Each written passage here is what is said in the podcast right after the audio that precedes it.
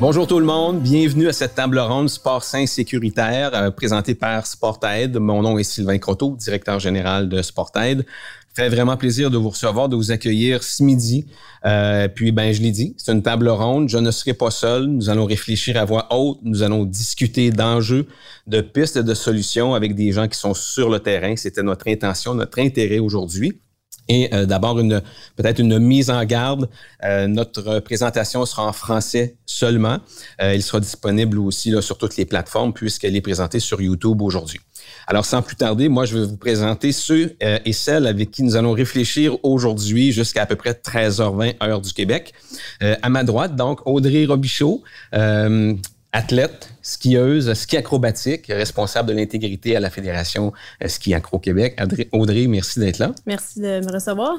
Euh, à sa droite, Michel Laplante, euh, joueur de baseball professionnel, qui est aujourd'hui président des Capitales de Québec, vice-président de Baseball Québec. Michel, merci d'être avec nous. Un plaisir. Euh, Julie Vézina, qui est directrice générale chez euh, Natation Artistique Québec, qui a aussi été directrice générale au Club de plongeon Camo Montréal. Julie, bienvenue. Merci. Et finalement, euh, Joanne Boivin, qui est directrice générale du Club de plongeon de Québec, qui a été aussi auparavant à la Fédération de plongeon Québec, qui est au cœur d'initiatives en sport sain sécuritaire. Merci, Joanne, d'être là. Ça me fait plaisir.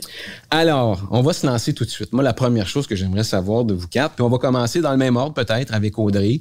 Euh, je sais, nous, on le sait chez Sportan, pourquoi on vous a invité aujourd'hui. On le sait que vous êtes sensible au sport sain sécuritaire, mais j'aimerais ça que tu nous dises, Audrey, à tour de rôle, pourquoi le sport sain sécuritaire vous tient à cœur?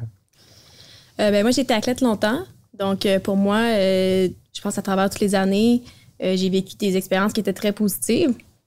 Puis moi, en fait, c'est ça qui me motive aussi, dans le fond, dans mon rôle à la fédération, mais aussi en tant qu'entraîneur, de pouvoir donner euh, aux, participants, aux athlètes que j'encadre, le même genre d'environnement que j'ai eu la chance d'avoir.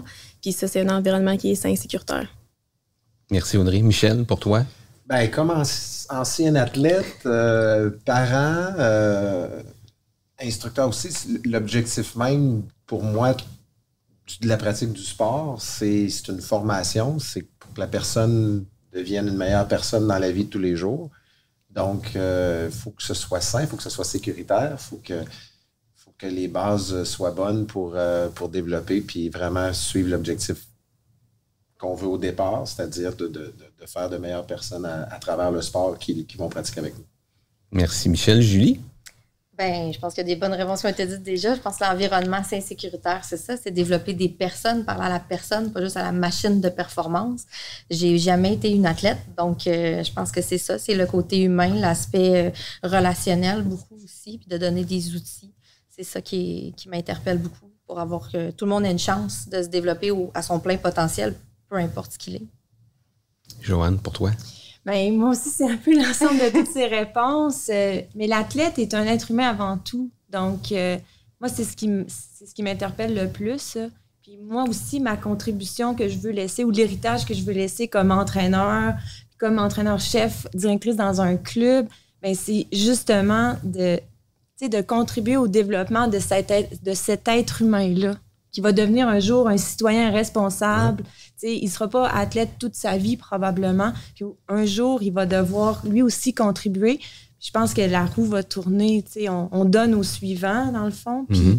on veut contribuer à un monde meilleur, tout simplement. Dans l'ordre inverse, on va partir de toi, Joanne. Euh, est-ce qu'il y a des initiatives que vous avez mises en place dans ton parcours ou des initiatives dont tu as été témoin qui pourraient profiter à d'autres organisations qui seraient, qui seraient le fun de nous partager aujourd'hui? Bien, à petite échelle, moi, je suis, euh, en train de chef dans un club de plongeon dans une région. Euh, la première chose que, que j'ai fait quand je suis arrivée, c'est de mettre en place des politiques par exemple, de, contre le harcèlement ou contre l'abus quelconque. Puis, euh, c'est la chose que je pense à faire en premier, tu de se doter d'outils, de lancer un message aussi aux gens que nous, on n'acceptera pas euh, toutes sortes d'abus de toutes les formes qui peuvent exister. Donc, ça donne un message. Puis, on, a établi aussi des, euh, une liste de sanctions, tu sais, euh, de façon graduelle si jamais il se passait euh, des choses pour lesquelles on, trouve que c'est inacceptable. Donc, c'est une, première chose, je pense qu'il y a à faire, c'est d'abord de faire, de, réfléchir à ce qu'on veut et du message qu'on veut envoyer. Une fois que le message est envoyé, ben là, les gens, ils embarquent dans ton bateau avec ces règles-là ou ils embarquent pas dans ton bateau. Puis là, c'est de les mettre en place. Une autre chose aussi qui a été faite à la Fédération de Plongeon Québec, que je trouve vraiment, pour laquelle je suis particulièrement fière parce que mhm. j'étais à la Fédération à ce moment-là, ça a été de lancer le message. Chez nous, à Plongeon Québec, on n'acceptera aucune forme d'abus et on s'est associé tout de suite avec Sportaid euh, pour nos équipes du Québec en premier, mais les équipes du Québec, avant de se rendre là, euh, il y a des clubs, il y a des jeunes qui commencent à faire du plongeon partout. Donc, tu sais, on a lancé le message à Plongeon Québec, on n'acceptera pas ça, de l'abus. Donc, on s'est doté de ce, de ce type de moyens-là. Et Julie, chez vous, ou dans ton ben, parcours? Oui, ben nous aussi, hein, on a mis Sportaid sur nos vêtements d'équipe Québec, sur nos vêtements de, de, de, la permanence du CA et compagnie. Euh, mais c'est sûr qu'on a aussi créé une commission, une commission pour un sport sain sécuritaire qui demande à des gens du milieu de s'impliquer. un peu comme on fait aujourd'hui, on est du monde du terrain, ben nous aussi à l'intérieur de notre fédération, d'impliquer des gens du terrain pour nous aider à développer les outils, à faire des, à mettre en place des moyens de communication efficaces pour essayer d'aider les gens à s'aider eux-mêmes. Mm-hmm. euh, beaucoup d'éducation. On a lancé une capsule, la pensée gagnante, qu'on partage des outils pour euh, des outils que ce soit pour la santé mentale, pour le soutien, l'aide psychologique peu importe, des, des et compagnie. Donc, ça a été une autre façon de, de communiquer avec euh, nos membres. Puis, on a mis sur notre site Internet, par exemple, une boîte à outils sport sain sécuritaire où on essaie de partager. Fait qu'avec dans nos réunions euh, mensuelles avec nos clubs, on essaie de, de communiquer, de montrer c'est quoi les nouveaux outils qu'on a créés ou qu'on a partagés. Et il y a plein de belles choses qui se font au Québec. Donc c'est sûr que tu sais qu'on parle d'information respect respect sport ou la formation dans, de l'ACE, ce que le gouvernement va nous aider à implanter aussi avec euh, la particularité Québec. Maintenant, il y a beaucoup de choses qui existent. Puis comme fédération, on s'est donné le mandat aussi de déterminer ben, qu'est-ce qui est acceptable, qu'est-ce qui ne l'est pas à Natation Artistique Québec, qu'est-ce qu'on va accepter, qu'est-ce qu'on n'acceptera pas? Le sport sécuritaire est un incontournable. Puis on a, maintenant, on travaille à donner les outils aux gens pour être capable de fonctionner. De ton côté, Michel, dans ton parcours, est-ce qu'il y a des choses que tu as. Ben, on, est en plein là-dedans. on vient de terminer à peu près euh, trois mois de, faire notre, euh, notre structure. Quand tu dis on, tu parles de Baseball, Baseball Québec. vraiment. Mm-hmm. Euh, ou dans notre dans notre structure, ce qui était fait, c'est que dans on avait l'athlète, puis après ça, on disait de quelle façon y arriver avec toutes les petites bulles. Et c'est rendu que euh, devenir un meilleur citoyen est rendu le centre de la bulle. Et après ça, on va chercher athlète, puis ça. Donc, ça, ça frappe au début quand on voit ça monter comme ça, puis finalement, ça, ça a plein, plein de sens. Et on est, on est présentement, on vient de terminer toutes ces discussions-là au niveau du CA qui a été présenté. C'est un document quand même qui nous a été présenté d'une cinquantaine de pages et euh, qui est très approfondi puis qui explique pourquoi on veut en venir à ça. Donc, euh, c'est intéressant. Chez vous, Audrey?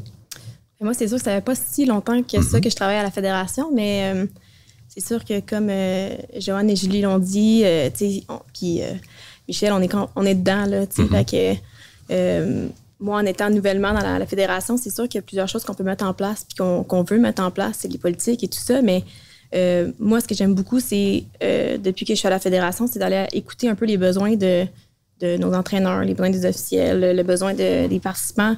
Puis d'après ça, essayer de trouver des solutions, puis d'aller demander de l'aide aussi à Sportaid parce que mm-hmm. c'est vraiment un bel outil pour nous. Puis euh, c'est sûr qu'on voudrait un petit peu plus sensibiliser aussi au sein de notre clientèle au niveau des comportements qui sont vraiment plus positifs au mm-hmm. sport, puis essayer d'un petit peu changer la culture. Quand j'entends Audrey et Michel parler et dire qu'ils sont dedans, puis il y a d'autres fédérations qui vont commencer aussi. Peut-être plus à vous deux, Julie et Joanne, la question quels sont les défis que vous avez eus, puis quels sont les défis qui les attendent, ceux qui, qui débutent, là, puis qui, qui amorcent cette démarche-là? Et comment on les surmonte, les défis? Je peux me lancer si tu veux. on est tous. Oui, ben en fait, il y a tellement de façons, tu sais, tous les chemins mènent à Rome, là. Euh, il y a plein de façons de, débuter. Il y en a qui vont commencer par des politiques, il y en a qui vont commencer par des initiatives. Euh, nous, on a lancé un plan d'action en matière de sport sain sécuritaire, mais pour le construire avant de le, présenter à nos membres. Euh, puis dans le plan d'action, nous, on a établi des, moments où on va lancer nos politiques. On a commencé avec un plan qui, qui où on n'avait pas tous les outils formels en place. Puis, puis c'est ça. Ce qu'on souhaitait, c'est juste déclencher quelque chose parce que c'est facile de dire quoi ne pas faire. Ce qui est difficile, c'est de dire ben maintenant que tu fais plus ça, qu'est-ce qu'on fait? comment tu vas agir, comment est-ce qu'on va pouvoir intervenir, les officiels, comment doivent-ils se comporter, les parents, les conseils d'administration? C'est facile d'identifier qu'est-ce qu'on veut plus. Mais après ça, il faut donner des alternatives. Puis là, ben, c'est là où euh, je pense qu'il est le plus grand défi le plus grand défi, c'est d'essayer de trouver maintenant comment, un peu comme on le vit avec la pandémie, à réapprendre à vivre, à apprendre à rencontrer des gens. Mais là, c'est réapprendre à, enseigner, à officier, à juger autrement, à reconnaître les discours, à, avoir changé ses biens conscients, trouver nos angles morts. Euh, c'est ça qui, est le plus grand défi parce que euh, une politique, c'est bien, mais encore faut-il la faire vivre. Encore faut-il qu'il y ait un leadership éthique qui soit associé à ça. Ça va prendre quelqu'un qui va, qui va apprendre à, dire qu'est-ce qui dépasse la ligne ou pas, qui va appliquer les, les, procédures de sanction. Mm. Parce que si ça a beau être écrit noir sur blanc, ça ne veut pas dire que c'est fait. Hein. On en mm-hmm. a vu beaucoup des documents écrits qui qui venaient pas nulle part par le passé. Donc, ça, c'est personnellement, c'est ce que je vous dirais qui est mon plus grand défi, c'est de dire, ben, OK, à partir de maintenant, il faut donner une alternative un sport sain sécuritaire, c'est un bel idéal. Maintenant, sur le terrain, nous, là, on fait quoi? Mhm. Qu'est-ce qu'on dit à nos coachs de faire? Puis, on a des objectifs aussi. Est-ce que c'est les bons objectifs? Euh, comment d'athlètes qu'on place sur l'équipe nationale? On a cette pression-là en même temps. Mhm. Fait qu'on a mhm. l'impression des fois que oui, mais on a avancé, on a, on, a développé le devenir une meilleure personne, tout ça, mais on a une pression d'un autre côté qu'il faut, qu'il faut parce qu'on va être jugé aussi sur les performances à quelque part, la fédération, tout ça. Donc, comment, comment on garde les bons objectifs, comment on atteint les bons objectifs. C'est pas évident non plus. Là. Non, non, non. Et de ton côté, est-ce que vous en avez rencontré des, défis? Bien, les défis, euh, sont du même ordre que ceux de Julie. Moi, ce que j'ai vécu plus personnellement, je dirais, là, dans les défis, c'est la résistance ben. ou la raison, tu sais, le pourquoi. Je me souviens très bien qu'en conférence de presse, quand on a annoncé qu'on s'associait à Sportaid, euh, j'ai eu des questions d'entraîneurs me dire pourquoi? Oui. Mais pourquoi? Et moi, je me souviens parce que j'avais participé, puis je pouvais identifier dans l'assistance ceux chez qui ça faisait. Mais c'est qu'on oublie des fois que c'est pas parce qu'on n'a peut-être pas vécu personnellement que c'est pas d'autres mondes qui vont le vivre aussi. Donc, c'est pour ça que c'est important de le mettre d'avant quand même. Là, moi, moi c'est ce que j'ai vécu là, en premier. ça a été la résistance. Là, la, pourquoi on fait ça? Là? Mais pour, comme si ben, ça va bien. Pourquoi devons-nous nous. Mm. En même temps, ça devenait un examen de conscience pour ces gens-là. Puis c'était un peu. C'était le message qu'on voulait lancer à ce moment-là aussi à la fédération, aux entraîneurs, à la communauté entière. sais faisons un examen de conscience. On n'est peut-être pas si blanc que ça, mm-hmm, finalement. Mm-hmm, Ce que Michel a nommé précédemment, la fameuse notion de performance, ça devient ça aussi quelque chose qui, qui est une poigne pour ces gens-là parce qu'ils mm. ne peuvent pas s'imaginer qu'ils vont réussir euh, si on ne se donne pas à fond, puis qu'on dépasse parfois les limites, puis qu'on prend parfois des raccourcis. Ça.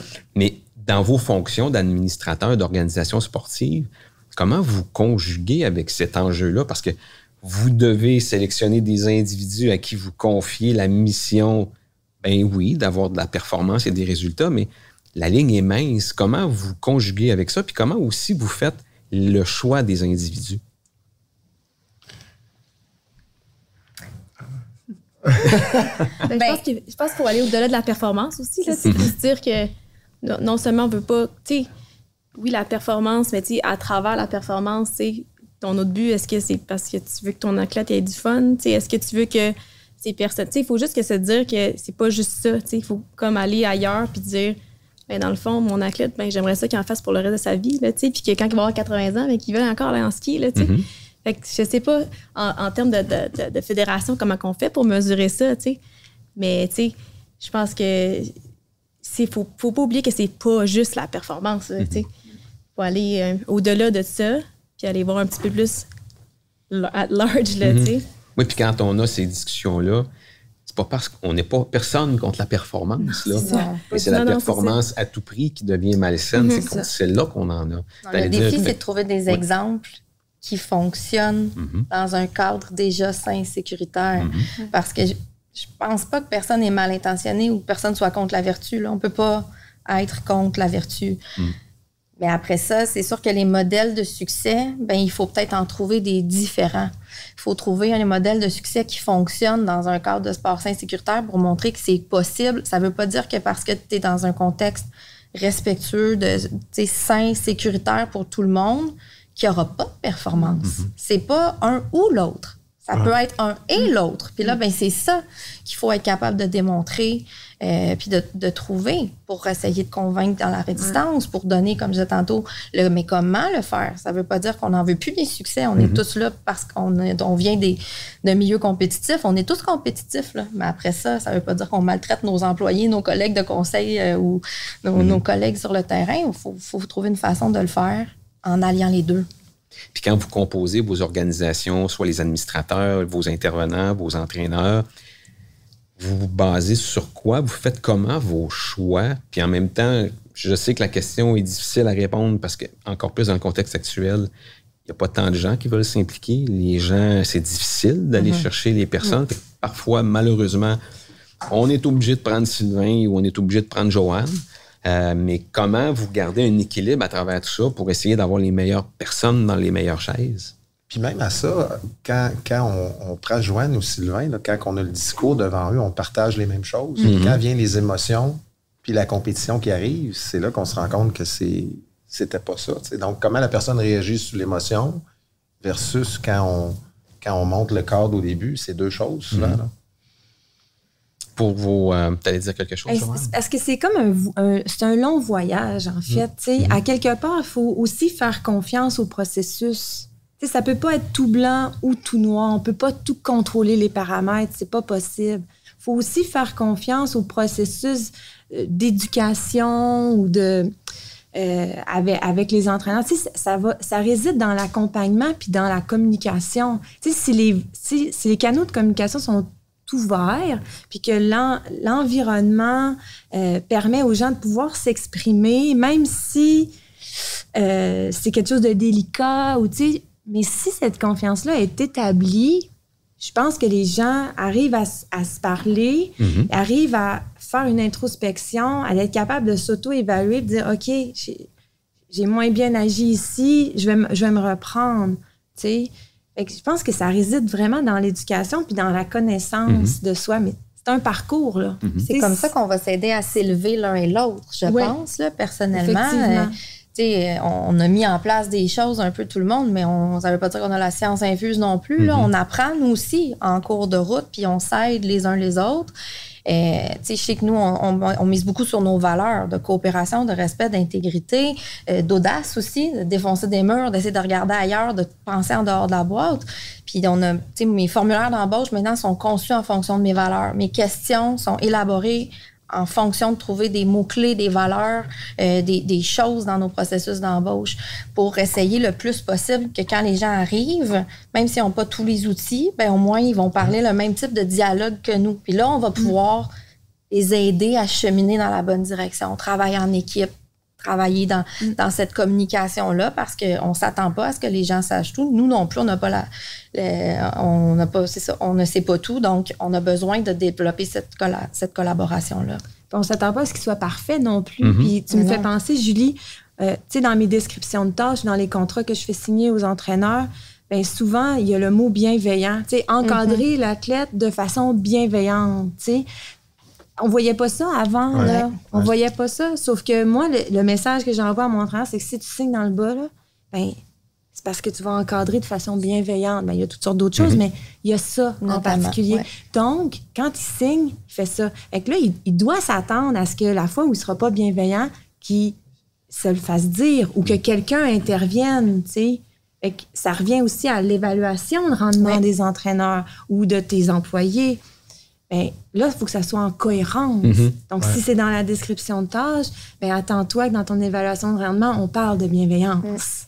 Ça, m'amène une question, puis je vais reprendre euh, les mots de Julie tout à l'heure qui parlait. Ben, c'est beau d'avoir des écrits, mais il ne faut pas se contenter des écrits. Mhm. Quand tu as une description de tâche, par exemple, avec tes entraîneurs, comment après ça tu les accompagnes? On ne parlera pas de surveillance, mais comment tu t'assures que ce qu'ils ont signé, euh, ben, ils posent des gestes en conséquence dans leur quotidien? Comment vous faites ça? C'est un défi, mais il faut essayer d'être cohérent. C'est ça. C'est un défi. Il faut être, faut être aussi, euh, je dirais, euh, courageux. Tu sais, tu parlais d'audace. Tu sais, le courage, ça fait aussi partie là, euh, de, des valeurs des, des entrepreneurs, des parce qu'on parle du coach entrepreneur et tout là. Et vraiment, moi, je suis là-dedans là. Faut être courageux parce que ces choses-là, tu dois les nommer. Mais concrètement, ça veut dire que vous êtes parfois sur place Ouais, puis on vous évaluez les comportements, euh, pas seulement dans les événements ou dans les compétitions, mais aussi, parce que c'est pas seulement dans les compétitions, mm. il peut se passer aussi des comportements inadéquats dans, dans des pratiques ou dans des séances d'entraînement. Donc, vous, avez une vigilance même dans ces, dans ces situations-là auprès d'eux. Mais des fois, c'est tout à fait par hasard qu'on va être euh, témoin de, mais il faut juste pas la laisser passer. Ah, ça, là, je trouvais ça dérangeant. Mm-hmm. Ça, j'accepte pas ça. Ou vous allez voir la tête sans comment maintenant? Ah, là, souvent, ils vont s'ouvrir. OK, on va intervenir. On va essayer de changer les choses. Ça peut être avec un parent, ça peut être avec euh, un officiel, ça peut être mhm. avec euh, n'importe qui. Hein. Quand on, parle de nos entraîneurs comme ça, bon, il y a des images qui nous viennent bon, en raison de l'actualité des dernières années. Ce qu'on entend souvent, oh, c'est des entraîneurs de la vieille garde. Euh, les jeunes qui montent et qui arrivent, est-ce que vous sentez qu'il y a un changement dans la façon de faire, dans l'approche? où, où il y en a qui sont quand même influencés par des entraîneurs qu'ils ont déjà eus et qui sont encore présents puis qui, malheureusement, de guillemets, demeurent dans ce moule-là en termes de pratique? Ben, juste là, je ne sais pas si on, dévie un peu, mais juste l'interprétation qu'on a d'un athlète qui a eu du succès est différente d'une personne à l'autre. Mm-hmm. Donc, euh, on regarde les modèles qu'on a aujourd'hui, je pense qu'il y, a de très beaux modèles, mais la raison pour laquelle ils ont réussi peut être interprétée différemment mhm. de quelqu'un. Puis on parle beaucoup de la réussite à tout prix. Puis cette personne-là, tu sais, qu'on regarde euh, Federer, Nadal, Crosby, euh, euh, c'est des belles personnes puis qui réussissent bien. Mais ce qu'on dit souvent, c'est qu'ils ont tout fait pour réussir et c'est peut-être pas ça qui est le bon message. Mhm. Puis c'est des gens qui sont excessivement travaillants dans leur sport, qui ont, qui ont mis des heures et des heures et des heures. Est-ce que c'est vraiment le modèle qu'on recherche? Et si c'est ce qu'on a interprété de leur réussite, c'est peut-être pas la bonne chose. Donc, il y, a, cet ensemble de facteurs-là qui, fait que cet entraîneur-là voit les choses d'une façon qui peut être différente de l'autre parce que son interprétation, c'est que faut que tu sois prêt à tout faire pour réussir. Puis je pense qu'il faut changer ce message-là, qui est un petit peu trop lourd. Puis c'est pas vrai qu'il faut tout faire pour réussir. Il faut, faut éthiquement, il faut, faut, mettre les valeurs à la bonne place dans tout ça. Mais on dirait qu'on est constamment lié avec un résultat en même temps. Puis euh, le résultat, c'est pas que la personne gagne une médaille. Le résultat, c'est qu'on a fait une mhm. meilleure personne. Puis ça, il faut que ça soit dans nos critères d'évaluation. Puis euh, souvent, c'est difficile à, équilibrer. Je suis vraiment d'accord avec ça. Excusez-moi, mais c'est vraiment, je suis vraiment d'accord avec ça parce qu'on dirait que maintenant, le succès des modèles, là, des, des athlètes modèles, on dirait qu'on attribue beaucoup de succès à les résultats qu'ils ont eu. Puis je trouve que ça n'envoie pas nécessairement le bon message. Parce qu'on se définit comme si notre valeur était mm-hmm. devenue euh, le, succès qu'on a eu. Alors que le succès, finalement, ce n'est pas que la visibilité que tu as ou tout l'argent que tu reçois ou la médaille. Ou... Le succès, ça peut être tellement beaucoup plus que ça. Là faut, faut être prudent dans ce qu'on valorise. Comme, parce que parfois, combien de fois on voit des. On valorise un, athlète qui a fait une compétition X, puis là, il, était, il y avait telle, telle, telle blessure. Euh, c'est pas sain comme mm. message qu'on envoie parce que ce que ça dit à nos plus jeunes qui observent ça, puis à les, aux parents qui sont là aussi, mm. c'est ben finalement, c'est normal. Puis c'est le prix à payer, puis il faut que ce soit comme ça. Il faut être, je pense qu'il faut vraiment être vigilant. Puis j'en profite pour, euh, pour dire, parce que je ne l'ai pas mentionné encore, que s'il y avait des questions, vous pouvez nous euh, les écrire dans le chat euh, de notre discussion que nous avons présentement, puis je vais les diriger aux, bons intervenants. On parle de, des entraîneurs depuis tout à l'heure, puis on ne voulait pas faire leur procès, puis je pense pas qu'on l'ait fait non plus. mais d'autres gens qui sont importants à considérer dans le parcours de nos sportifs, c'est les parents quand on parle de performance, parfois, les attentes des parents, ça doit devenir difficile à gérer pour nos jeunes sportifs, nos jeunes sportives, pour les entraîneurs aussi, pour les gestionnaires de clubs et d'organisations. Qu'est-ce que vous pensez de l'implication des parents dans le, parcours de nos jeunes sportifs? Ah, on pourrait en parler longtemps, je pense. Mais sais, les parents sont là pour rester. Puis je pense que moi, en tant qu'entraîneur, euh, les parents, tu sais, ils font du bénévolat. Tu sais, on veut les garder impliqués, puis tout ça, tu sais. Puis, mais l'important, c'est d'avoir une bonne communication avec eux autres, je pense, puis de, de les impliquer aussi, là, tu sais. Parce que je sais qu'ils sont les mieux placés pour connaître leur enfant, là, ça, c'est Mhm. certain.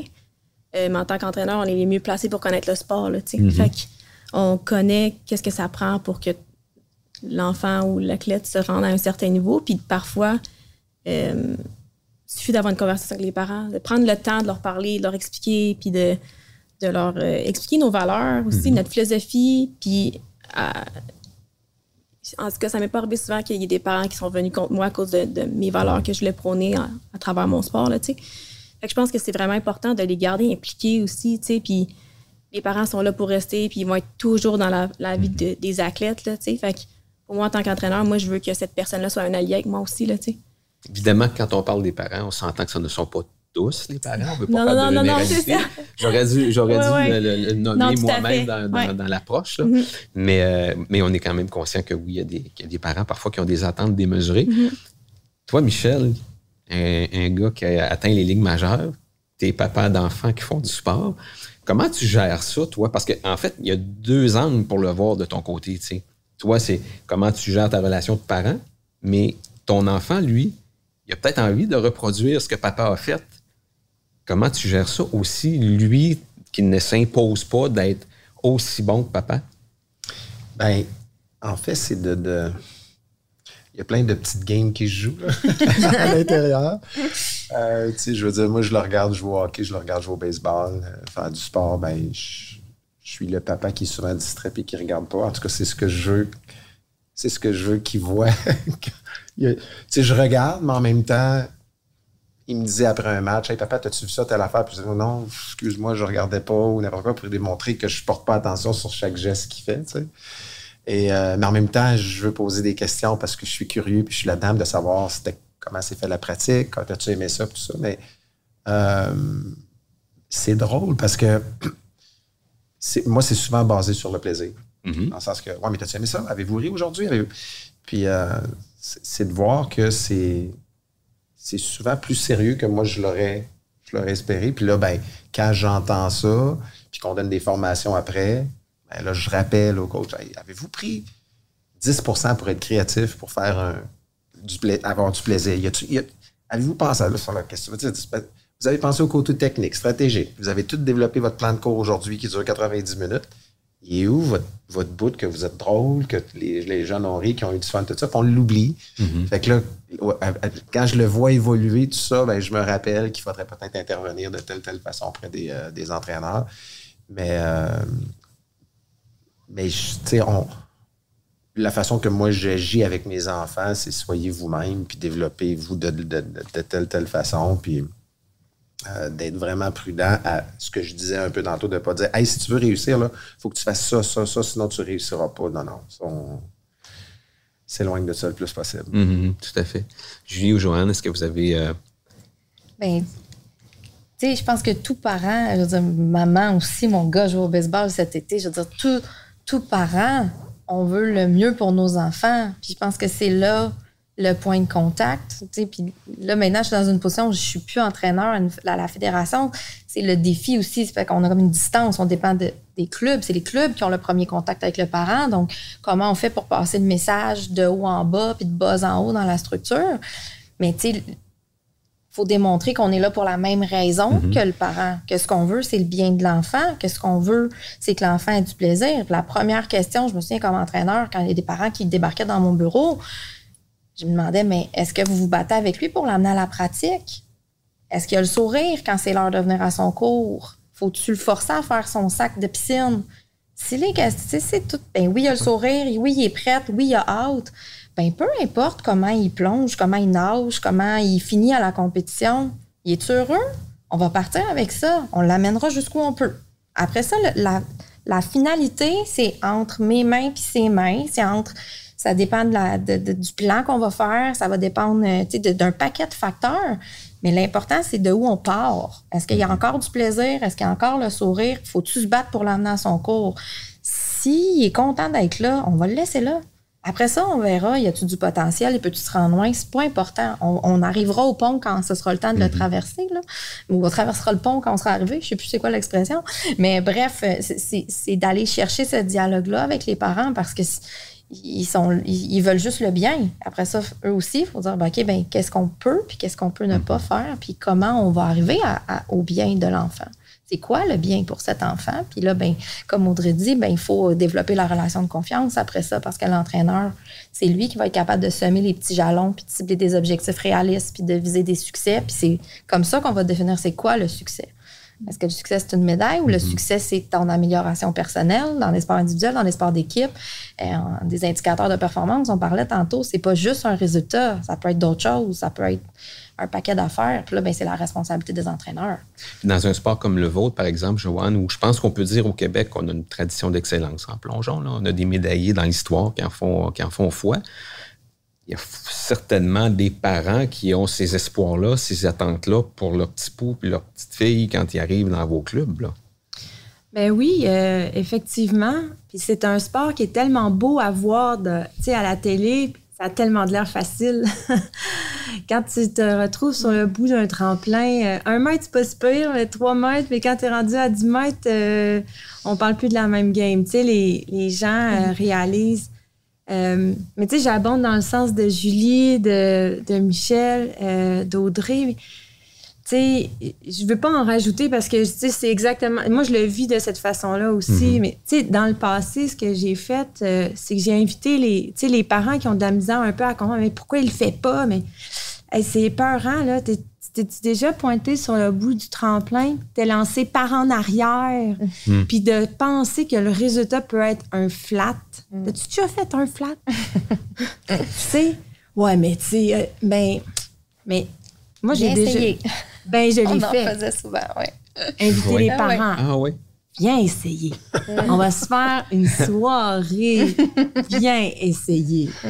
Ben, souvent, ça calme. Je te dirais qu'après, là, on n'entend plus tellement parler. Ouais. Puis quand on pense à nos jeunes, là, et la notion de performance, puis bon, tout ce que ça compose, les organisations qui parfois mettent de la pression, l'entraîneur, parfois les parents, comment on peut les aider, nos jeunes, à définir les limites puis dire non, là, ça, c'est. Comment on peut les aider à définir ces limites-là jusqu'où ils acceptent d'aller pour ne pas être écrasés par ça, cette performance-là, puis cette pression-là? Et tu vois, je pense, là, personnellement, là, qu'on est à cette croisée des chemins, là. Il y a eu beaucoup de réformes dans le milieu scolaire hein, dans les dernières années. Puis moi, je le vis avec mes enfants, là, où ils apprennent très jeunes maintenant à, le texte argumentaire, puis s'affirmer, puis faire une démonstration de comment il s'exprime. Mais ça s'est pas transféré dans le milieu du sport beaucoup encore. Puis il y a beaucoup, dans la dernière année, là, des, événements où on dit OK, mais comme parent, là, si c'était arrivé à l'école, vous auriez fait quoi? Ah, ben j'aurais appelé le professeur, j'aurais appelé la direction, j'aurais appelé. Bon, mais pourquoi ça pourquoi dans le sport, dans le club, c'est acceptable, alors qu'à l'école, vous auriez monté jusqu'au centre de service scolaire? Puis c'est un peu la même chose avec les enfants où ils ont appris à s'affirmer. Puis là, ils, je pense qu'ils savent pas, les athlètes.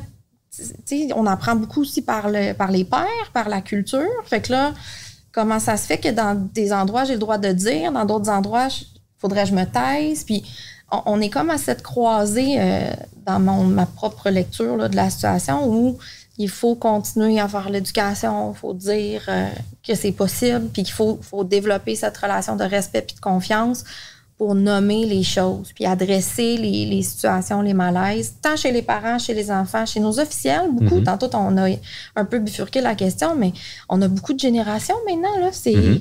On a plusieurs générations là, sur, euh, sur le milieu sportif où il y en a, on en parle un peu plus tôt en offre caméra, les coups de règle, il y en a qui ont connu ça. Là. Mais là, aujourd'hui, de dire, ah ben non, l'enfant a le droit de s'exprimer, euh, oups, on est ailleurs, là. C'est pas la mhm. même chose. Mais on a tout ça. Il y a tout ça sur le bord euh, des piscines, sur les terrains de baseball, sur les, les, les de de tennis, mhm. sur les, les, montagnes. On a, on a de tout ça. Mhm. Donc, comment est-ce qu'on fait? Il est où le point commun? Il est où le discours commun? Euh, c'est un beau défi.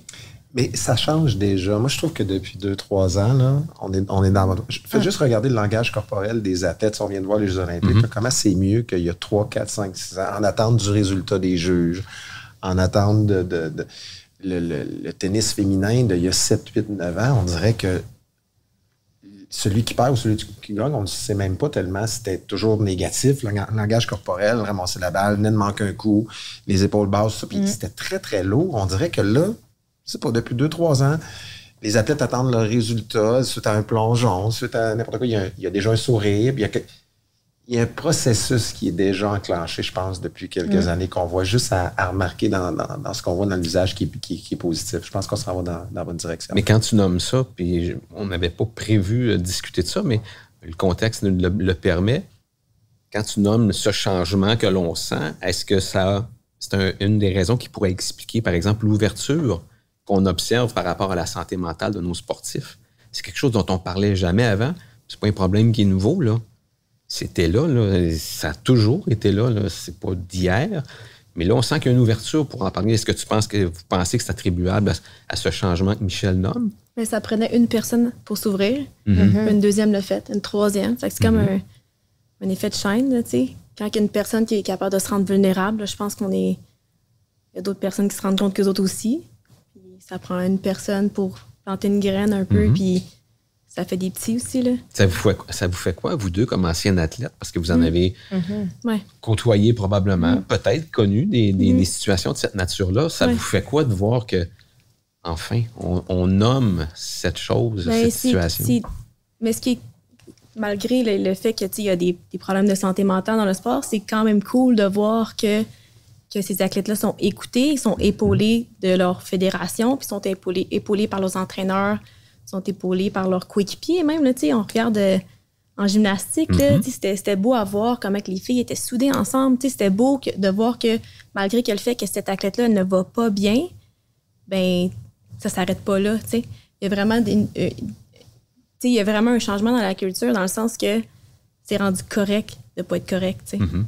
Puis ça permet à plus de gens de s'ouvrir, ça permet à plus de gens d'en parler.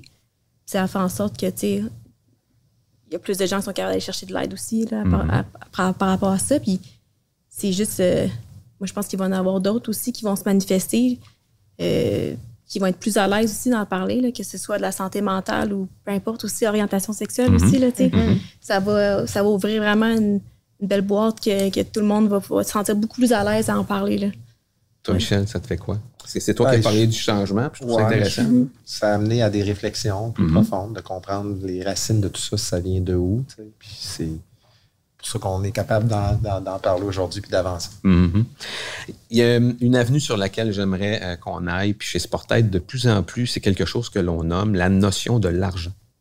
Nous, on pense que l'argent a un rôle aussi à jouer dans les environnements sportifs sains sécuritaires. Puis la première chose qui nous vient à l'esprit, c'est quand on entend que des clubs euh, dont le financement ou une partie du financement repose sur les performances de leurs athlètes. Ça, pour nous, là, c'est comme, c'est un cercle vicieux, là. Mais comment, puis on n'aura peut-être pas de solution aujourd'hui, mais j'aimerais vous entendre là-dessus. Y a-t-il des choses qu'on pourrait faire, qu'on pourrait modifier? Qu'est-ce que l'on pourrait faire? À quoi on pourrait penser? Il faut y penser. Faut vraiment- C'est pour ça qu'on pose la question. faut, faut se ça. pencher là-dessus. Faut vraiment se pencher là-dessus, là, honnêtement, parce que euh, je revenais à la définition du succès. Sais, Avec l'argent, c'est que, tu sais, le succès, c'est- t'amènes la bourse ou t'amènes le- l'argent ou si tu réussis, ben non seulement toi tu vas en avoir, mais ton club va en avoir, ta fédération va en avoir. Fait que ça, à un moment donné, la pression devient énorme sur les athlètes. Mais c'est que ça, ça a aussi l'effet pervers de vraiment déstabiliser l'ensemble du milieu sportif.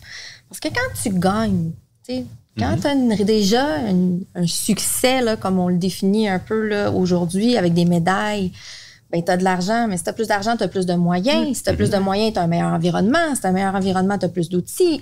C'est facile d'être de- d'enchaîner des dominos de positif à positif. Tandis que quand tu n'en as pas d'argent, puis que tu n'en as pas d'employés, puis que tu n'as pas de ressources, ben, tu peux moins mettre de choses en place. Tu fais moins de choses en place, tu as un moins bon environnement, tes athlètes sont moins supportés, tes entraîneurs ont moins d'outils, tu as moins de programmes. Puis là, ben, tu es dans la cercle vicieux négatif. Tu tu t'en vas toujours de moins de performance en moins de performance parce que tu as moins de ressources. il faut trouver une façon d'équilibrer ça. Parce qu'après ça, comme fédération, nous aussi, on est jugé sur les performances. On est jugé sur, sur des indicateurs uniquement de, de chiffres, puis de nombre d'athlètes, puis de nombre de podiums. Puis malheureusement, ça crée des, des fossés puis des écarts. Puis ce qu'on veut, en tout cas utopique, là, mais ça serait de réélever tout le milieu au grand complet. Le but, c'est d'élever la, pour faire une meilleure société plus tard. Tout le monde, le sport, tout le monde le dit, c'est la meilleure école de la vie. Ben, il faudrait que ce soit pareil pour tout le monde. Puis l'enjeu, là, c'est que tous ces critères-là sont des critères de résultat et de performance. Toutes des choses sur lesquelles le dirigeant n'a aucun contrôle. Tu tellement raison. Toutes des affaires que l'entraîneur n'a pas de contrôle. Toute la pression est mise après ça sur l'athlète qui est seul ou en équipe, là, ou, mm-hmm. mais peu importe. Il, fait un geste qui va contribuer. Puis il ajoute dans un sport jugé, où il n'y a pas tant de contrôle que ça non, plus sur le résultat. Fait que c'est vraiment difficile. L'athlète peut faire la meilleure performance de sa vie, peut avoir eu le meilleur résultat de toute sa vie, mais quand même arriver deuxième ou troisième ou quatrième. C'est drôle parce que dans nos balados, euh, on en a tourné un la semaine passée, primaire, avec euh, Michael Kingsbury et Jean-Luc Brassard. Puis on questionnait Michael sur sa série de victoires, puis il gagne toujours. Puis il dit, à un moment donné, j'ai fini deuxième. Puis il dit, les journalistes me questionnaient, c'était comme si j'avais fini dernier. Là. Mm-hmm. Mais il dit, j'avais toujours bien terminé en deuxième place. Là. Mais il dit, les journalistes s'adressaient à moi, puis c'était une grande déception. Là. Il dit, voyons donc. Euh, on a une première question qui nous arrive. Euh, T'allais dire quelque chose, Joanne? Non, non c'est correct. Euh, on a une première question, euh, puis elle, est cool. Qu'est-ce qu'on dit à des parents qui qui doutent vraiment que l'approche d'un sport sain sécuritaire, pour eux, c'est peut-être euh, un monde de calinours quand on parle comme ça. Qu'est-ce qu'on dit à des parents qui, pour eux, ça se peut pas de performer puis que mon enfant réussisse en évoluant dans des, dans des environnements comme ceux-là? C'est une question. Est-ce que ça vous est déjà arrivé? Il y en a des modèles de parents. Je repense à la mère d'Alexandre mm-hmm. qui était venue donner une conférence aux parents au club euh, Camo. Puis tu sais, c'était une personne qui, qui, disait exactement ça. Mais mon rôle, j'ai décidé de laisser le rôle de l'entraîneur à l'entraîneur. Puis de prendre, moi, mon rôle, c'est d'être la maman. Puis, tu sais, Alexandre a gagné très tôt là, dans sa carrière. Puis, quand il revenait d'une pratique, il dit Est-ce que tu es content? Ça a-tu bien été? Non. Pas d'autres questions. Qu'est-ce que tu veux manger pour souper? On passe à un autre appel. Tu es rendu à la maison, je suis une maman. Je suis pas une coach. Puis ça m'avait frappé ce discours-là. Puis il y en a d'autres, des parents euh, d'athlètes de, de, plus haut niveau qui, qui s'expriment de plus en plus. Puis encore là, je reviens à on sait qu'est-ce qu'on veut pas faire, mm-hmm. mais qu'est-ce qu'on peut faire? Comme parent, qu'est-ce que vous qu'est-ce qu'on aurait besoin que vous fassiez?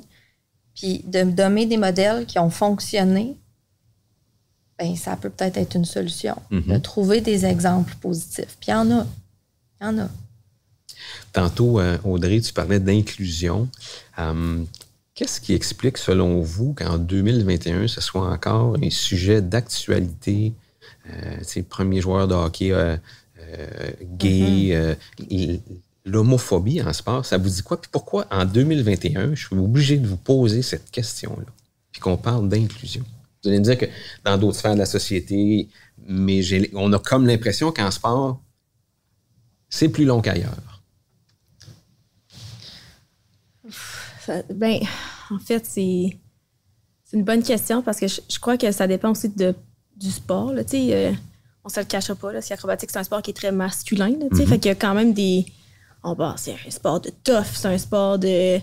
Je sais pas, dur. Il faut être tough, puis il faut, faut en encaisser, puis c'est très physique. Fait que, tu sais, de, de, de s'ouvrir comme ça, de montrer un petit peu notre. Euh, un, ça peut être une, une vulnérabilité, là, tu sais. Euh, c'est pas souvent vu parce qu'il faut montrer qu'on est fait fort, puis mhm. qu'on est tough, puis qu'on est capable d'en prendre. Puis on, quand on s'ouvre comme ça, que ce soit par rapport à l'inclusion ou mhm. qu'on parlait tantôt de la santé mentale, ben ça nous met un petit peu euh, à un endroit un petit peu où on se sent un petit peu plus euh, vulnérable. Puis ça, ça fait peur un peu des fois, là, que ce soit pour un athlète de haut niveau, comme ça peut être un athlète qui est dans son club qui peut vivre des difficultés un peu. je, te dirais que c'est très tabou parce qu'on a encore peur de, du regard des autres, je crois. Mhm, là. mhm. Euh, ça peut être épeurant aussi des fois. Là. Qu'est-ce qu'on pourrait ou devrait faire pour favoriser cette inclusion-là?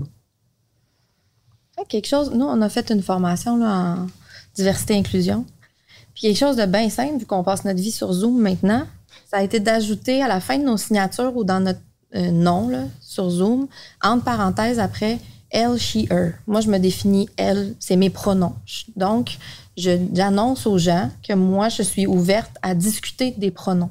Mhm. Moi, je me définis comme ça, je l'annonce. Et là, comme ça, si quelqu'un se définit euh, un yell ou them ou en anglais ou un autre pronom, ben, en affichant les miens, ça ouvre la porte en disant ben moi, je suis ouverte à différents pronoms. Quelque chose de bien simple, que pas tout le monde connaît, mais que les gens qui sont dans ces minorités-là encore aujourd'hui peuvent détecter. Puis comme ça, dans nos signatures courriels, j'ai demandé à toute l'équipe en natation artistique Québec, c'est comme ça qu'on se nomme. Puis c'est, ça fait juste essayer de démontrer que nous, on est ouvert. Nous, on est, on est ouvert à en parler. Dans nos politiques, dans nos documents, on est en train d'essayer de faire passer au travers de notre site web, mais de, de tout mettre euh, avec l'inclusivité aussi des, des genres. Euh, je- On suit le guide d'égal action là, pour essayer de, de parler de manière inclusive. De, au lieu de parler de la directrice générale, ben non, c'est la direction générale, parce que ce soit masculin ou féminin, on essaie de dépersonnaliser pour que les gens se sentent un petit peu plus inclus. Nous, on est typiquement féminin. 99,9 de filles en natation artistique, là, très, très peu de gars. Donc, on a le défi contraire d'intégrer des, des hommes.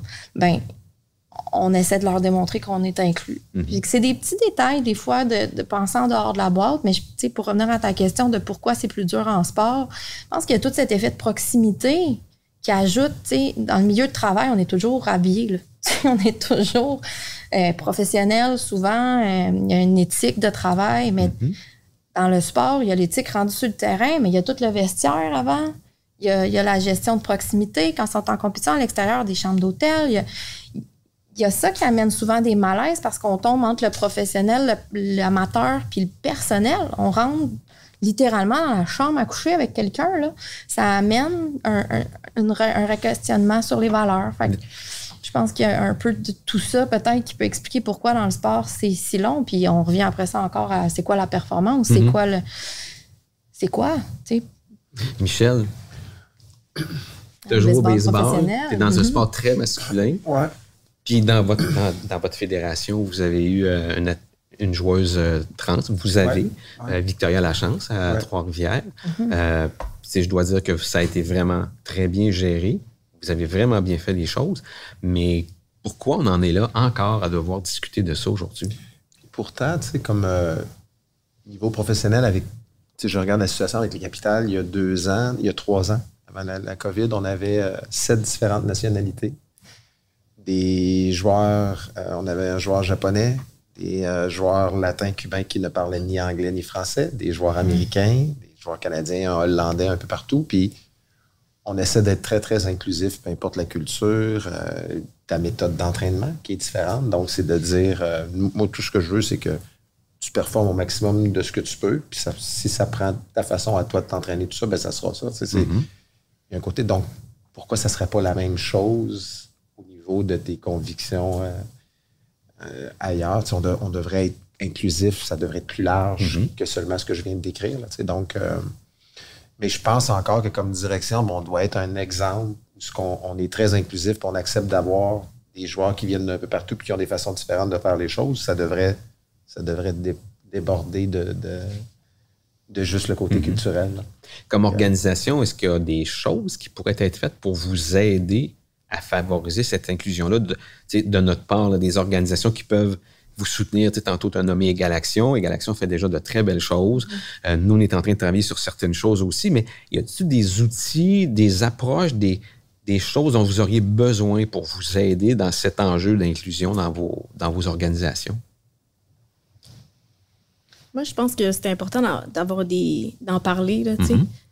Euh, je, je sais pas comment qu'on peut en termes d'organisation, mais tu sais, de juste, mettons, dans, de parler, mettons, comme il disait, dans les capitales, il y avait sept nations différentes. C'est le fun, mais je le savais même pas. J'étais comme, Mhm. ah, ben c'est cool, tu sais, tout le monde s'entraînait de sa façon, mais tout le monde était une équipe. tu sais. Fait que Mhm. de savoir que des, des- de- que d'autres fédérations qui, ont- qui vivent d'autres situations aussi, ça fait en sorte que ben, dans, mon sport, ben moi, il y a des choses que je peux amener aussi que, que peut-être que j'avais aucune idée que c'était un enjeu pour certaines personnes. Fait que moi, je pense qu'il faut nécessairement avoir une, vraiment une belle ouverture, puis être capable de, de, de demander des questions ou d'aller parler avec d'autres personnes pour savoir qu'est-ce qui qui est fait ailleurs.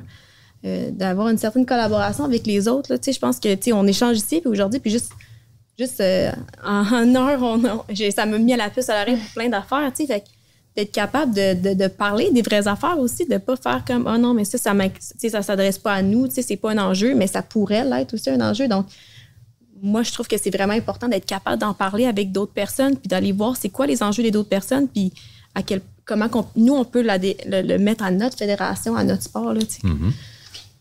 Mais Oui, juste là, parce que ben, moi, je suis plus d'un sport d'équipe, mais je- peut-être que ça, ça peut avoir plus d'impact sur s'affirmer ou pas parce qu'on veut faire partie de l'équipe. Mais juste le, le, le côté collégialité, là. dans cette façon-là qu'on a de penser à c'est quoi une équipe, ben, il y en a un qui arrive en retard de trois minutes, ben, tout le monde fait trois tours de gymnase parce qu'on est une équipe. Euh, Il y a quelqu'un qui n'a pas fait les choses de telle façon, c'est tout le monde qui fait, puis on dit, hey, c'est ça vraiment l'esprit d'équipe, on est tous pareils. Il y a un niveau plus haut de, de ça d'esprit d'équipe. C'est que tu es différent de moi, mais tu contribues à ta façon, on va faire une meilleure équipe.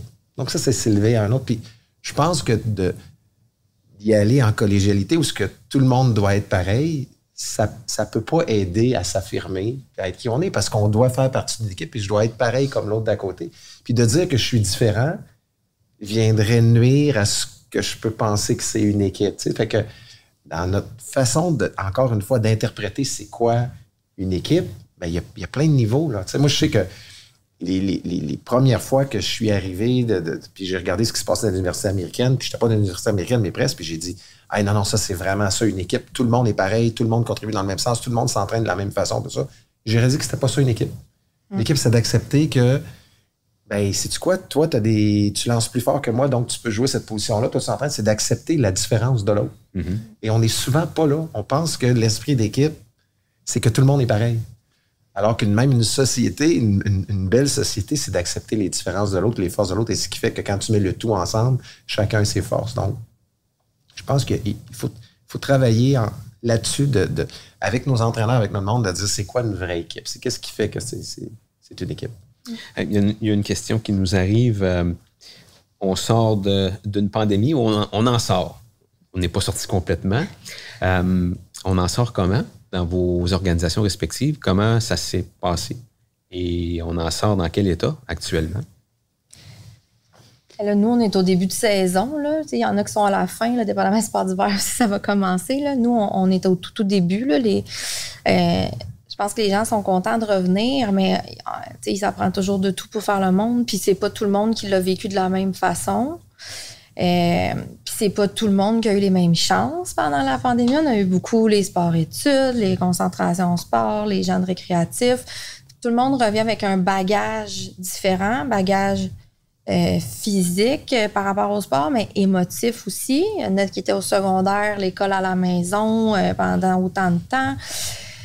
Puis je pense que nos entraîneurs aussi, puis nos conseils d'administration, en tout cas, ce qu'on ressent, c'est énormément de fatigue parce que l'adrénaline a été là, puis nous a tenus, là, même nous, là, je pense que, en tout cas, je vais parler pour moi au minimum, là, mais on a été sur l'adrénaline pendant 18, 20 mois à se dire, OK, plan de relance, un autre plan de relance, OK, une autre annonce à 13 heures, OK, on, on réajuste, on attend le napperon du gouvernement, on se réajuste, on se réajuste, on se réajuste. Puis nous, c'est notre job, on était payé pour ça. Dans les clubs, les bénévoles faisaient gratuitement, en plus de leur job, en plus de gérer les difficultés euh, de leurs enfants à la maison, en plus d'avoir les garderies fermées, les écoles fermées. Là, la, la pression baisse, là. Mhm. Là, maintenant qu'on retrouve un certain niveau de normalité, l'anxiété, elle tombe. Puis même si c'est très positif, je vois cette dichotomie-là. En ce moment, c'est ce qu'on commence à percevoir, là, que là, les entraîneurs, là, ils ont géré ça virtuel, en présence, euh, n'importe comment. Puis là, ils retrouvent une normale, puis ça, ça tombe un petit peu, là. J'ai j'ai cette crainte-là. Cette crainte-là, ce risque-là de voir nos gens épuisés, Mm. tomber parce que là, l'adrénaline, elle tombe, puis elle nous tient plus debout. Comment ça se passe pour, pour vous trois? Ben, moi, je suis blessé de tout ça, profondément, parce que dans, dans ma naïveté, je pensais qu'on était essentiel. ouais. C'est bon, Ça ça. fait mal, hein, je la réalise essentielle. qu'on ne nous Ouais. a pas considérés essentiels. Ouais. Et pour moi encore, c'est le, le sport, c'est essentiel pour, pour tout ça. Fait que genre, on met des heures comme ça se peut pas au-delà de, ce- de, de- de ce qu'on reçoit puis tout ça en pensant que Ouais, mais je fais du bien puis c'est important parce que ça devait développer puis on vous dit non, c'est pas essentiel. Ça, ça fait mal. Oui. Nos sportifs, nos sportives, ils vont comment? Ils vont-tu mieux? Parce que ça a été difficile. hein? On le sait que ça a été difficile, en tout cas, nous, chez Sportaid. On en a reçu des témoignages, puis des entraîneurs aussi, puis des parents, mais nos, sportifs, nos sportives, ils vont comment? Ben, je vais parler pour, euh, le, pour le plongeon, en tout cas à Québec. Je dirais que ça va assez bien. La majorité vont bien. La majorité sont contents d'avoir retrouvé les tremplins, le bord de piscine, leur coach. Euh, Puis même, tu sais, dans le bas de notre pyramide, là, le récréatif, là, tout le monde est, tu sais, ça a répondu, là, euh, on a beaucoup de monde. OK. Les gens sont là, sont contents d'être là, euh, ils apprennent euh, à faire du plongeon. Je dirais que la majorité, euh, ceux qui sont écorchés en ce moment sont écorchés, par exemple, plus violemment, je dirais. Mm. Tu sais, ceux qui ont eu de la misère là, à gérer la pandémie, puis qui ont vraiment perdu un peu le, le sens à, à quel ils donnaient là, de faire du sport, c'est eux qui ont le plus de misère à, à remonter la pente. Est-ce qu'on va être capable de les ramener? J'espère. Euh, Ben, oui, qu'on j'espère. Il faut, On n'a pas le choix. Mais on se retrouve avec certains, avec des, des enjeux de santé mentale très Important. importants. Comment vous les, comment vous ou comment devrait-on les accompagner justement pour les inciter à revenir? Parce que oui, effectivement, ils sont, ils sont blessés, là, mais comment on peut faciliter leur retour? Dans les piscines, sur les terrains de balle, sur, sur- sur- sur- sur Et on- les, rampes? La plupart de ces jeunes-là ont besoin de soins. Donc, nous, on peut, on peut être là, d'être supportant, les, les écouter, être, être bienveillant avec eux, mais on n'a pas les, les compétences pour les aider, à, à- pour les soigner. Donc, ils ont besoin d'autres choses, ces athlètes-là. Euh, c'est d'aller, tu sais, de trouver les, les, les, intervenants qui vont être capables de les aider. Et puis, c'est ça, non, ça aussi, c'est un enjeu en ce moment dans tout le système de santé, puis dans sais, euh, les psychologues, les psychiatres, les Ah gens qui peuvent vraiment les aider à se soigner euh, sont, sont difficiles à trouver. Ça prend du temps. Fait que pendant ce temps-là, ben, on, on joue un rôle aidant, mais on peut juste être aidant. On a nos limites. C'est dur Ouais, pour les ouais. entraîneurs parce qu'on se sent Pour les impuissant. les limites. C'est ça. Non, je pense que tu demandais tantôt aussi de quoi, de quoi on a besoin pour l'inclusion, Mhm. ça, ça revient au même de quoi on a besoin pour les aider. Ben, de ressources, de professionnels. C'est la même chose pour l'inclusivité. On, je les ai pas, les ressources je- personnelles. là. J'ai pas ces compétences-là en moi d'avoir le vrai bon dialogue. J'ai j'ai cette volonté d'être ouverte, mais une personne trans, accueillir, je ne l'ai pas vécu encore, donc il va falloir m'accompagner. Ça me prendrait des ressources pour ça. Ben, c'est la même chose avec la santé mentale. Il y a eu énormément dans les médias de cas d'anorexie, boulimie. Euh, Il y a eu énormément de troubles alimentaires. Déjà dans un sport jugé, en maillot de bain, c'était déjà fréquent. On le sait qu'il y en a. Ben, maintenant, qu'est-ce qu'on peut faire? Parce que le système est saturé par la COVID, très peu d'accès. Ben, on peut pas demander à nos entraîneurs de devenir des psychologues, des médecins. Et ça nous prendrait un, un tu sais, on les envoie chez vous, on les appelle Sportaid. Ils vous Mais, appellent. mais encore là, tu sais, ensuite, mais après, même nos, les parents reconnaître les signes, les entraîneurs reconnaître les signes, c'est très difficile. Parce que ceux qui remontent, c'est ceux qu'on, tu sais, comme tu dis, toi, tu es sur le terrain, toi, moi, je suis à la Fédé. Sur le terrain, tant mieux si ça va bien. La majorité vont bien, c'est ça qu'on veut. Mhm. Mais les cas qui remontent habituellement, c'est ceux qui vont pas. Pense- Pensez-vous que ces impacts-là, dans la communauté sportive, on va les sentir longtemps? Personnellement, je pense que c'est pas juste dans le sport, ça va être partout. Oui, Ouais. effectivement, le mais sport est comme un nous, c'est le sport qui nous interpelle aujourd'hui. C'est une bonne question. Pensez-vous que le sport pourrait permettre, parce que oui, ça touche l'ensemble de la société, mais le sport en même temps, ça peut t'aider, euh, ça peut t'aider à revenir, à te refaire une santé. euh, Pensez-vous que le sport pourrait être un incitatif, pourrait servir à aider ces, pense que les bienfaits du sport sont pas à- Mhm. sont non négligeables. Ça rejoint ce que tu disais tout à l'heure. Exactement. C'est-à-dire qu'on n'était pas Il bien, faut on le n'était pas considérer essentiel. essentiel. Le rendre plus essentiel, Mhm. puis large, là. Ça va t'aider. à- S'il y en a une prochaine pandémie, ben, on va passer à travers mieux si on est en Mhm. santé, non? Puis on s'est rendu compte aussi avec la pandémie qu'il n'y avait pas de compétition. Là. Mhm. Donc, on s'est moins attardé sur les résultats, par exemple. Ça, Oui. c'est quelque chose de très bien qui est sorti de la pandémie. Positif. C'est que les athlètes, euh, ils s'entraînaient. Puis c'est sûr qu'il n'y avait pas un- une compétition au bout de la ligne ou un, ou un classement, mais ils se sont vraiment entraînés, puis ça leur faisait du bien. Là. Tu sais, moi, j'ai été chanceuse dans un sport qui s'entraînait dehors. Ouais, c'est ça, extérieur. Quand on arrivait, là, hey, pour vrai, là, les jeunes étaient tellement contents. Là, c'était Mm. Sais, de voir la différence entre OK, go, go, go, faut que je m'entraîne, go, go, go, on y va tout de suite, là, faut que je me rende là. Ça- Là, c'était comme, Hey, aujourd'hui, on va peut-être prendre une journée plus relax. Puis les jeunes étaient comme, bah ouais, OK. tu sais, ils étaient juste contents d'être là. Puis ça a vraiment, je trouve qu'il y a eu un petit peu un switch dans la mentalité de let's go, on fait les compétitions, faut se préparer aux compétitions, Mhm. go, go, go, go, à hey, je m'entraîne.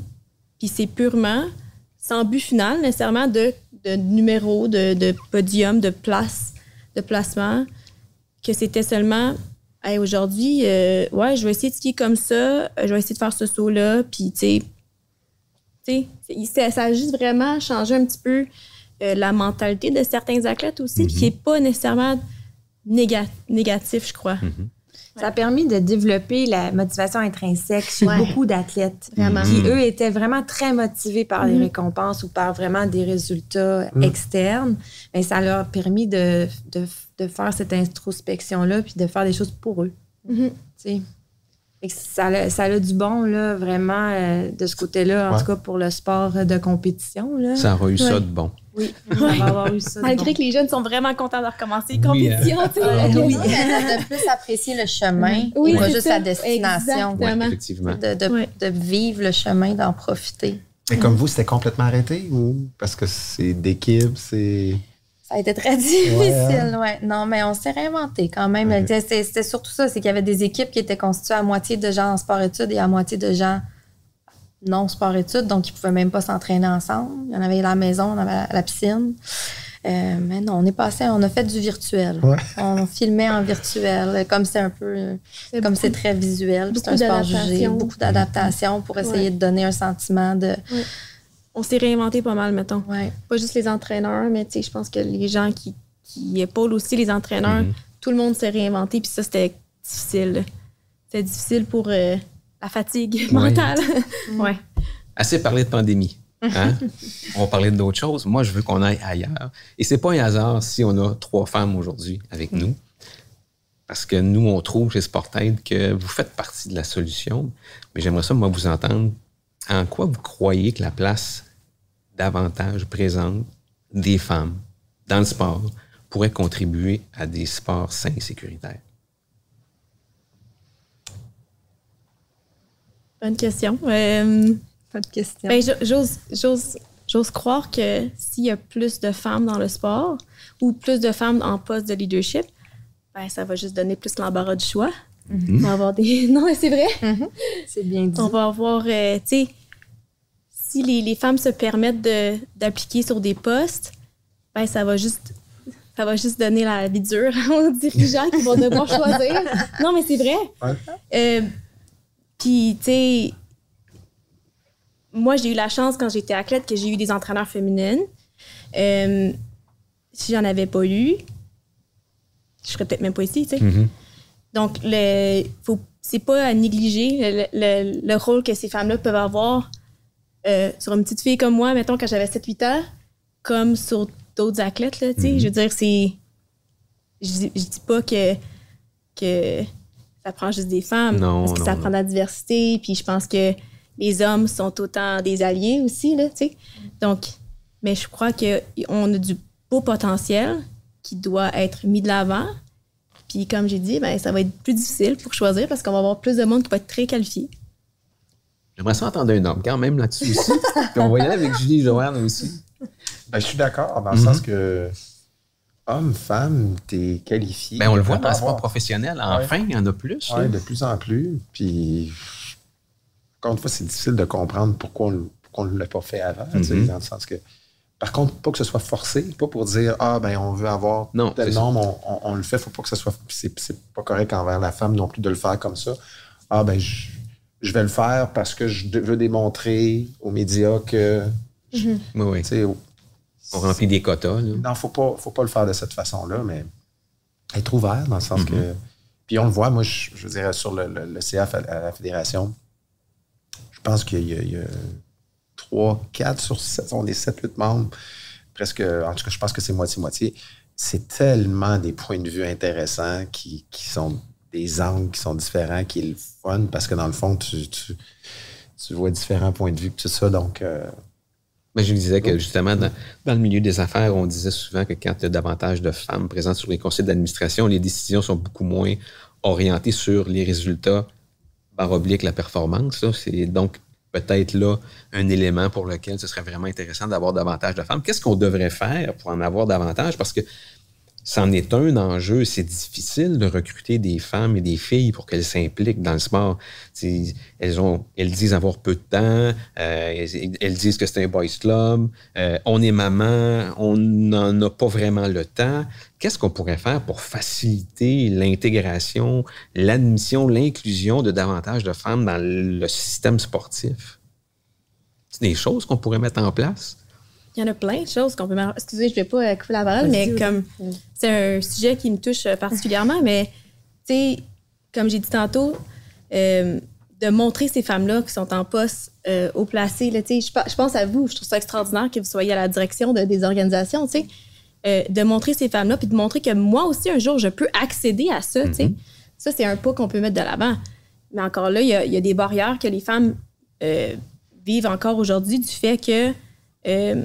tu sais, d- au niveau de la famille, sais, euh, je crois que une organisation qui veut engager des femmes do- se doit de s'adapter à ces femmes-là pour leur donner euh, la possibilité, admettons, de, de faire un horaire de travail qui va être plus flexible, par exemple. C'est c'est des petites choses qui sont quand même pas négligeables, qui vont faire en sorte qu'une femme va se dire Ah, moi, j'ai goût d'appliquer à ce poste-là parce qu'ils ont une belle politique euh, travail-famille. Puis ça va faire en sorte que plus de femmes vont vouloir s'impliquer. Et plus il y a de femmes, plus ça va montrer qu'il y a de l'ouverture. Il y a plein de choses qu'on peut mettre en place. C'est juste qu'il faut nécessairement. euh, Les inclure dans le discours. Je pense qu'il faut Oui. commencer par ça. Ouais. Même s'ils ne sont pas encore en place, il faut les inclure dans le discours. Parce que c'est. Puis je suis très d'accord avec ce qu'Audrey vient de mentionner. Je me souviens, c'était une chambre de commerce ou quelque chose justement dans le milieu des affaires? Je disais, mais on n'arrête pas de les inviter, puis ils viennent pas. OK, sont quand vos réunions? Ah, sont le vendredi soir. Et nomme-moi combien il y en a des mamans, de- des jeunes mères de famille, ou même pas mamans. Combien il y a de personnes un vendredi soir qui voudraient aller siéger? Ben effectivement, ça c'était une réunion qui se tenait dans un restaurant et qui acceptait les cigares. Puis, on était dans- encore dans la perception du boys club. Puis c'était pas mal intentionné, mais c'est juste pas ça la réalité. C'est vraiment différent. Donc comment on peut euh, savoir qu'est-ce que ça veut dire. Je sais, Égal Action, justement, je parlais cette semaine, ben, leurs réunions de conseil d'administration sont les matins. Mm. Ah, même moi qui est dans une organisation 100% féminine avec mon CA, j'ai un homme maintenant, bien contente, ben, j'avais même pas pensé à proposer ça. Eh ben, c'est vrai, même moi, je serais contente d'avoir des réunions de CA le matin puis pas occuper mes soirs de semaine puis donner le bain. Mm. Je serais capable de donner le bain. Mm, mm, mm. Tu sais, c'est- de vraiment essayer d'inclure puis de, de réfléchir comment on peut faire mieux, comment on peut faire différent. Est-ce qu'on peut faire ça les midis? Est-ce qu'on peut faire ça à d'autres moments? Le virtuel nous a ouvert cette possibilité-là aussi avec le travail famille, là, comme tu mentionnes. C'est un avantage non négligeable. Mais après ça, comment on peut aussi garder le côté humain? Mais si on ne questionne pas, si on n'essaie pas de trouver des solutions avec, on les aura jamais. Si on les a pas d'emblée, ben, va falloir essayer de mettre la poule avant l'œuf, l'œuf avant la poule. là. Mais tu sais, comme tu me disais que tu as un enfant qui joue au baseball. Ouais. Mais il y a je sais pas combien d'équipes au Québec, là. Il y a des femmes qui coachent des équipes de filles. Mais pourquoi qu'une mère qui est constamment présente au match, aux 24 matchs, aux 15 pratiques, elle serait pas coach? J'en connais une dans le Kamouraska. Ah oui, qui ok. a vient de gagner les championnats provinciaux. Ah, c'est drôle, j'avais Ben appelé oui. Maxime pour dire c'est comment ça va. Ouais, non, mais c'est ça. Mais pourquoi c'est. Pourquoi il n'y en aurait pas? Ben oui. Mais tu vois, c'était une des difficultés. On va rentrer tu sais, dans des, des choses comme ça, ou le baseball. Puis là, c'est sûr, avec la pandémie, j'imagine que c'était- ça faisait partie de la, de la chose, mais comme maman de trois garçons, J'avais pu en inscrire juste un parce que les horaires sortaient tellement tard que j'étais pas capable de jouer au taxi. Je pouvais pas m'assurer de reconduire tout le monde. Fait que pour pas les pénaliser. Fait que, des fois, c'est ça, c'est de dire, ben, mon Dieu, comment on peut en intégrer plus? Ben, des fois, c'est d'essayer, il faut essayer, il faut. Puis là, ben, on inclut l'AQLM, les municipalités, Mhm, comment on- mhm. qui qui réserve les terrains, comment on peut se parler plus, tu sais? Puis c'est la même chose avec les piscines, comment on peut faire mieux, comment? Pour avoir les femmes puis les leur parler puis, euh, puis ça va être les femmes ça peut être des papas aussi là ça, comme on disait l'objectif c'est d'atteindre un certain équilibre Mhm. une équité une diversité inclusion tu sais je regarde juste aussi aujourd'hui on a l'air d'être en tout cas phy- physiquement cinq personnes québécois pur laine euh, Mhm. on est tous des, des blancs euh, tu sais caucasiens ben il y a ça aussi là, dans Mhm. l'aspect diversité inclusion ben on n'a pas cette image-là, on n'a pas ce portrait-là. Ben après ça, il faut les trouver. faut les trouver, les inviter, demander pourquoi, puis euh, essayer de bâtir. Il nous en reste pour 5-6 minutes. Il y a un sujet absolument sur lequel je voudrais qu'on se penche. Euh, c'est nos officiels, nos arbitres. Euh, ils ont la vie dure, vraiment. Puis c'est difficile, on l'observe, de les recruter puis de les garder. Euh, comment, qu'est-ce qu'on devrait faire? Comment on pourrait s'assurer qu'ils ont une expérience qui est positive? Parce qu'ils viennent faire du sport eux aussi. Ils viennent contribuer au sport. Puis un jour ou l'autre, pas d'officiel, pas d'arbitre, il n'y aura pas de match. Qu'est-ce qu'on pourrait faire pour leur rendre ça plus plaisant? Qu'on les respecte davantage? Ben, je, je pense que de base, je crois que tout le monde doit connaître leur rôle. Mhm. C'est euh, l'entraîneur est entraîneur, l'officiel est officiel. Euh, donc, juste de savoir que euh, ben, dans les rôles, c'est sûr qu'il y a du respect, là. Mhm. Je pense que chacun doit connaître ses rôles-là. Après ça, moi, je suis pas officielle non plus. Euh, mon père l'est depuis des années. Il est juge depuis que je suis toute petite. Puis je suis certaine que lui, il pourrait vous en dire des vertes et des pommures. Mais qu'est-ce qui fait qu'il revient tout le temps? C'est que il aime ça, tu sais. Puis faudrait vraiment pas que quelqu'un ou une situation ou quoi que ce soit fasse en sorte que ce fun-là, il est c'est comme un athlète, là. Mhm. L'athlète, il fait ça parce qu'il y a du fun. Ben, le juge, l'officiel, l'arbitre, il fait ça parce qu'il y a du fun. Donc, il faudrait vraiment pas brimer ce, ce- ce petit plaisir-là qu'ils ont aussi. Puis d'être capable d'intervenir quand on voit des situations aussi qui qu'on voit qui sont peut-être néfastes, qui Mhm. pourraient faire l'atteinte à euh, cet officiel-là ou ce juge-là, euh, pour s'assurer que cette personne-là veut rester dans le sport Mhm. jusqu'à temps qu'il ait 80, 90 ans s'il veut. Tu sais, C'est comme un. Moi je, moi, je vois ça comme étant comme la même approche que j'aurais avec un athlète. Je vais traiter aussi le juge, l'officiel de la même manière. Euh, c'est une personne. Mhm. Donc, euh, ça vaut la peine de la respecter aussi. C'est vraiment important de, de parler des juges et des officiels parce que dans notre contexte très québécois, on pense au hockey, au baseball, au soccer. Dans notre tête, c'est un arbitre qui donne des punitions puis qui signifie que le but est pas bon ou qu'il est bon. Mais dans des sports jugés, on en a trois Mhm. ici, euh, les juges et les officiels, on les oublie trop souvent, mais ils en subissent des pressions eux Mhm. aussi. Et qu'est-ce qu'on pourrait faire pour leur rendre la vie plus agréable puis qu'ils aient envie de venir euh, au bord de la piscine, euh, qu'ils aient envie de... Ben, moi, je trouve que les entraîneurs et les juges se parlent pas suffisamment. Puis il y a des sports où ils n'ont pas le droit de se parler. Ça, je pense que c'est quelque chose qui pourrait vraiment être, quelque chose, c'est une piste de réflexion. Est-ce qu'on doit vraiment leur interdire de se parler? Peut-être que Le ça serait une je pense, avenue. fonctionne comme ça. On n'a pas le droit de parler aux, aux juges, aux officiels. là. Je sais, moi, je pense que ça peut être une avenue, là. Parce que souvent, tu sais, ils ont leur rôle, puis ils ont un rôle à jouer qui est important. Ils contribuent à faire grandir le sport. Ils Mhm. contribuent au développement de chacun des athlètes aussi. Fait que, tu sais, ils font partie de l'équipe. Ils font, ils vraiment partie de l'équipe. Fait qu'il faut pas les oublier, mais on a tendance à, à les mettre dans, tu sais, ces deux boîtes. Tu as les entraîneurs, les athlètes, puis tu as les officiels. Fait à quelque part là-dedans, je pense qu'il faut que ça faut soit capable de Mm. parler avec eux. Mais il faut aussi surtout que, parce que je trouve que dans notre culture, je sais pas si c'est juste notre culture, là, mais tu sais, le juge, c'est un juge. Fait que s'il a mis une note qui fait pas ton affaire, ben c'est pas juste le juge que tu te mets à détester. C'est la personne au complet. Mhm. Puis là, ça, ça devient comme un, un conflit personnel, finalement. Alors qu'il y a un rôle à jouer. C'est pas sa personne, sa valeur qui a mis en jeu en s'assoyant sur la chaise et en mettant la note. Mhm. C'est Son rôle. c'est c'est son rôle. Puis pourquoi on pourrait plus lui reparler après? Parce, pourquoi on le détesterait au point de plus lui parler? Mm. Parce qu'il a mis une note comme ça. Sais, ça n'a pas rapport avec sa valeur. Mhm. C'est- C'est c'est une action, c'est un jugement qu'il a porté sur ce qu'il a vu au meilleur de ses connaissances ou, tu sais, c'est de, de ce qu'il a vu. Fait qu'il y a ça, là, tu sais, d'apprendre à... C'est de la connaissance de soi, Mhm. en bout de ligne, finalement, tu sais. On a introduit euh, dans, le, dans notre programme sport-études il y a peut-être 5-6 ans de ça. Donc, le secondaire 1, c'est tu deviens euh, marqueur, tu apprends le, le cours de marqueur. Secondaire 2, 3, c'est euh, euh, arbitre niveau 1, arbitre niveau 2. Et secondaire 4, 5, le cours d'entraîneur 1, entraîneur 2. Donc, je pense que c'est incorporé dans la formation complète. Je pense que c'est intéressant.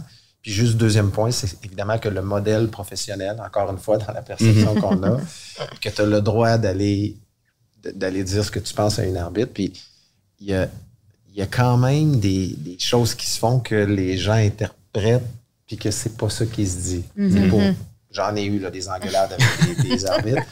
Et c'est ça, ça en est quasiment un jeu au niveau professionnel. Donc, tu es capable de lui dire, il est capable de te le dire. Puis après ça, là, c'est tout, tout, tout correct. On s'est dit, puis là, t'en vas voir le match dans le main de ton garçon, puis le coach fait même affaire, puis qu'est-ce que tu fais là? Ben oui, mais vous le faites, vous autres. Non, non, non, mais un, il n'y a pas 14 ans en face de moi.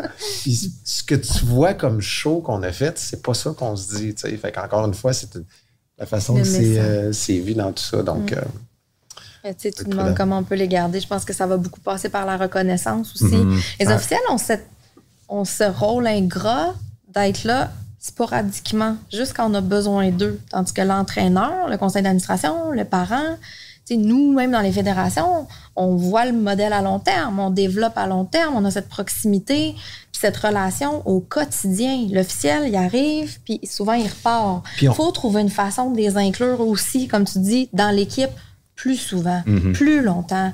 Dans le développement, il faut arrêter de les prendre deux jours et de les retourner chez eux. Puis ça, je pense que c'est le défi, nous, comme gestionnaires ou comme, comme organisation, de, de favoriser ça, puis après ça, de reconnaître leur rapport, de valoriser leur travail. Puis après ça, ben, de faire l'éducation sur comment le respect, ça se passe sur le terrain. on le voit pas changer. Fait qu'on pense qu'il est toujours officiel. Oui, c'est ça. Fait que lui, à toutes les fois que je le vois, il a son sou. C'est ça qui est dans la vie. Ben non, il, Mais non. il était à l'école il y a deux heures. Comme le garçon, on, on le voit pas de cette façon-là. tu sais. C'était un beau clin d'œil pour terminer. Euh, vraiment, tous les quatre, Audrey, Michel, euh, Julie, Joanne, merci beaucoup. Euh, nous, ben, c'est déjà terminé. Merci à Sylvie Parent, titulaire de la chaire, euh, qui donc présente aujourd'hui ce colloque Sécurité et intégrité en milieu sportif. Merci à Sofiane Dionne son adjointe, euh, qui ont facilité la présentation de l'activité d'aujourd'hui. Alors, euh, nous, euh, on vous rappelle que vous retournez dans, avec vos autres présentations sur votre plateforme Zoom. À moins de me tromper, là, vous recommencez dans les prochaines minutes. Puis encore une fois, on vous remercie d'avoir été là avec nous aujourd'hui. Merci et à la prochaine.